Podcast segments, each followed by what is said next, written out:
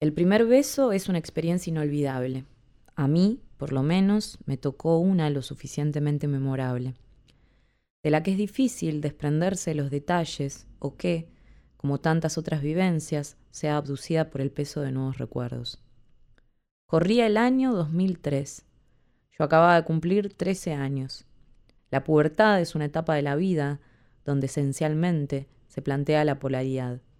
Mientras a algunas les crecían las tetas, a mí me creció la miopía. Por suerte me operé algunos años después. Sacando el acné, padecí absolutamente todos los flagelos de la adolescencia. El pelo me crecía a favor de la estática, lo más similar al vello genital en lo posible. Y las cejas, bueno, una cuestión alarmante. Empeoró cuando mi hermana me las depiló y pasé de ser Raquel Mancini a tener la mirada ausente, enmarcada por dos finas comas. Cuando la tía Oti me vio, me dijo, nena, parece yo que ya no me crece el pelo. Son años difíciles para la autoestima. Lo que comes pareciera quedar atragantado entre la cintura y las rodillas, sin mencionar que es una deliberada forma de la madre naturaleza de cagarte la vida, sometiéndote a ver cómo lentamente tu cuerpo se convierte en la proporción áurea de un pochoclo. Recuerdo a mi mamá tratando de levantarme el ánimo. De los tres sos la más armoniosa. Me lo decía así, empleando precisamente ese vistoso adjetivo. En mi familia todos miden más de 1,80, incluso las mujeres. Claro que era la más armoniosa. Empezaban a aparecer bultos en zonas corporales donde antes se desplegaba una llanura. Los compañeros del colegio tenían un juego, una humillación lúdica para recordarte todos estos fenómenos biológicos. Le decían las tablas. Y consistía en gritarte frente a cualquier grupo humano, amigas, adultos profesores, adultos no profesores, desconocidos, la tabla a la que pertenecías por el tamaño de tus tetas. El juego era doloroso para todas. Las planas, a quienes definían como tabla del uno, se horrorizaban frente a su condición y añoraban tener un poco de tetas para al menos rajuñar la tabla del 5. Las pulposas tampoco disfrutábamos mucho cuando nos decían tabla del 8, del 9, Incluso las más desarrolladas tablas del 10 se ruborizaban. Ese desmantelamiento público de la anatomía personal nos llenaba de pudor. Queríamos volver a ser nenas, y eso era sinónimo de pecho chato. El juego no quedaba en un simple rótulo, venía cargado de todo tipo de análisis y juicios. Los varones se volvían una suerte de panelistas que debatían a qué tabla merecíamos genuinamente pertenecer. En una oportunidad, Nacho, el líder, puso en tela de juicio si yo realmente correspondía a la tabla del 8. Esas son tetas de gordura, disparó en el medio del campo de deportes. El varón, entre sus ocho y veinte años, cultiva un nivel de perversión digno de campo de concentración. La pubertad es confusa, los grandes van perdiendo la paciencia, esperan que uno sea un pequeño adulto, que prime la razón por sobre la emoción. Y esto es imposible, porque si existe un paréntesis cargado de emociones en nuestra vida, es justamente en el trecho de la pubertad. Es en este periodo donde descubrimos que el esfuerzo no conduce necesariamente al éxito, que gran parte de nuestra existencia estará dictada por el deber y no por el placer ni el deseo. Tiempo atrás creciste oyendo que eras especial, creencia reforzada y sellada al vacío por un complejo aparato audiovisual llamado Disney. Pero luego se te pide que seas normal, es decir, igual a todos. Tenés que acoplarte a la masa y funcionar sin fricción, sin ejercer ningún grado de resistencia, pero al mismo tiempo convencido de que la fuerza que te empuja a perseguir la misma zanahoria que todos persiguen es un deseo individual. La pubertad es confusa y urgente. El salto del pijama parte a la matiné, por ejemplo, es abrupto. No tiene matices intermedios ni bautismos previos.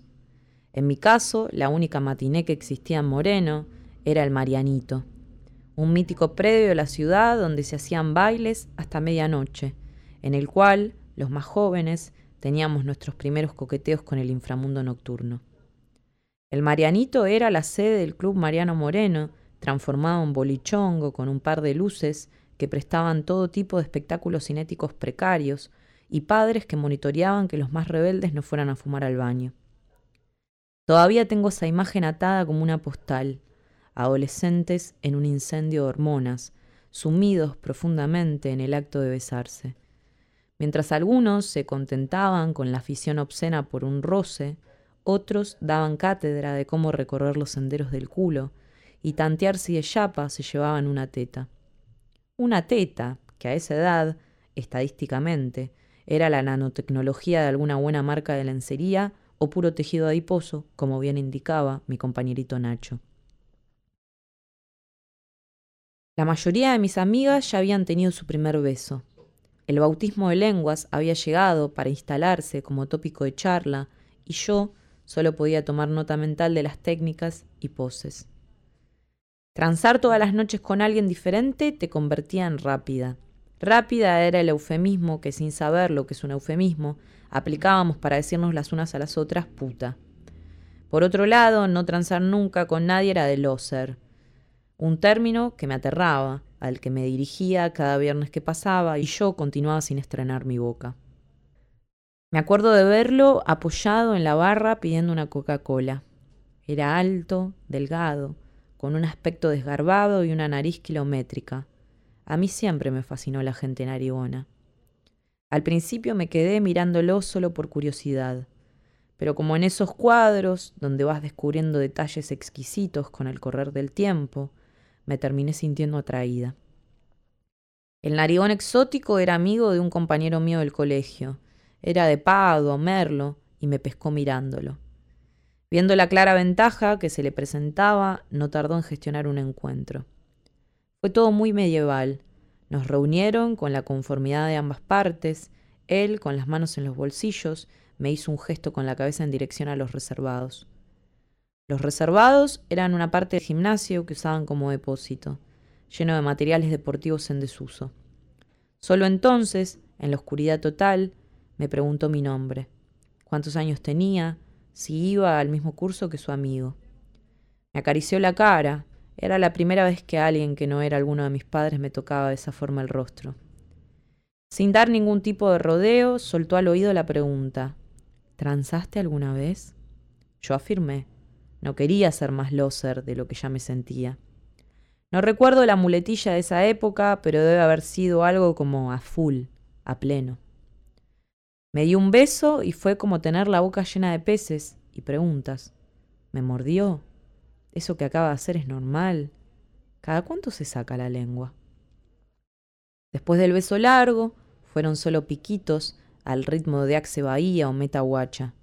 La verdad no recuerdo con claridad la música, pero sí que fue al lado de un par de colchonetas apiladas, porque no dejaba de ser el depósito de un club deportivo. La noche terminó cuando prendieron la luz. A algunos había que separarlos a baldazo frío, como a los perros cuando se quedan abotonados. Me da un poco de tristeza pensar que mi primer beso fue en esta especie de remisería gigante. Pero lo verdaderamente calamitoso de la historia es que él negó a rajatabla haber estado conmigo. Al principio no lo quise reconocer. Como buena negadora pensaba que bueno, a esa edad los chicos aman demostrar que son libres y hacerse un poco los cowboys. Debe haber sido eso, sí, seguramente. No tardé mucho en descubrir que sintiendo la tortura social de saberse ligado a una chica fulerita, prefirió ser un conchudo, un gil nivel dios. Los años pasaron y las controversias cambiaron de protagonista, hasta que un día me lo encontré en el Expreso 57, como todo en mi vida de larga distancia.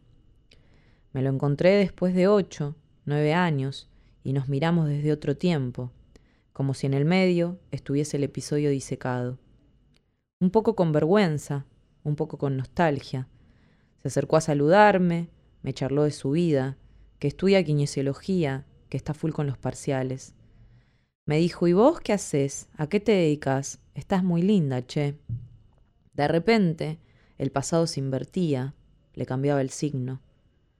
Le conté mi vida como una plantilla predeterminada del Word.